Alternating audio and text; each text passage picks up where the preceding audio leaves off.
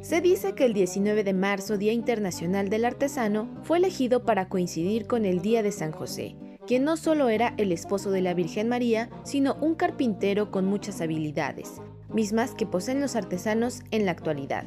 Así que en el afán de honrar estos trabajos, se hizo coincidir ambas fechas para promover y reconocer las habilidades artesanales. En México, se aprobó desde 1995 por la Cámara de Diputados la conmemoración del Día del Artesano, ya que las actividades realizadas en el sector artesanal son parte fundamental de la historia, tradición y cultura milenaria de México. De acuerdo con la plataforma Data México, durante el cuarto trimestre de 2022, la fuerza laboral de trabajadores artesanales concentraba 6.26 millones de personas con un salario promedio que rondaba los 5.740 pesos. Esta cifra se calculó dentro de una jornada laboral de 41.4 horas a la semana. Si bien mencionamos los números, es necesario hablar de realidades, de lo que enfrenta el sector artesanal y lo que significa ser artesano. Yo diría es muy padre ser artesano, ¿no? Es, este, trabajas para ti y haces que el público se ve parte de ti también, ¿no?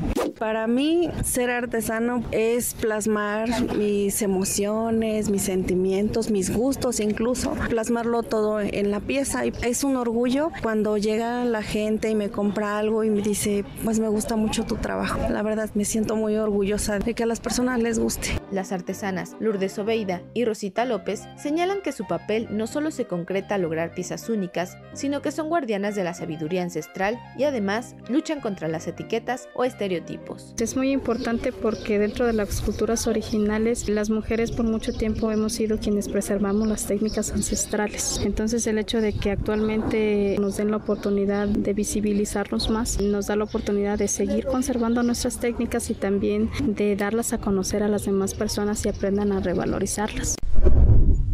Nuestra importancia es ser guardianes de esto, celosamente porque mucho se ha plagiado en la cabeza de un colectivo que se llama La Chidua, es un colectivo de mujeres, lo que pretendemos es hacer conciencia ¿no? de que no somos un disfraz, no somos fridas, sino que somos nosotras mismas, no es nuestra herencia, entonces que valoren esto, que somos México. Las artesanías son un elemento de suma importancia para la identidad de un pueblo, porque son el medio de expresión popular que concentra rasgos estéticos, sabiduría, conocimiento, tradición y ancestralidad. Lamentablemente, en muchos casos, estas no son valoradas y se asume que son de bajo costo. El regateo yo pienso que no se hace cuando la gente tiene el conocimiento. Por eso es importante conservar y difundir y dar a conocer el trabajo porque no solamente es artesanía, es historia, es conocimiento, transmisión de conocimientos, que es nuestro, que somos nosotros mismos, si son piezas de valor, de identidad. Desde hace décadas se ha logrado que las artesanías lleguen a museos u otros espacios. Incluso hoy, para celebrar el Día del Artesano, se inauguró en el Complejo Cultural Los Pinos la Galería Fonart.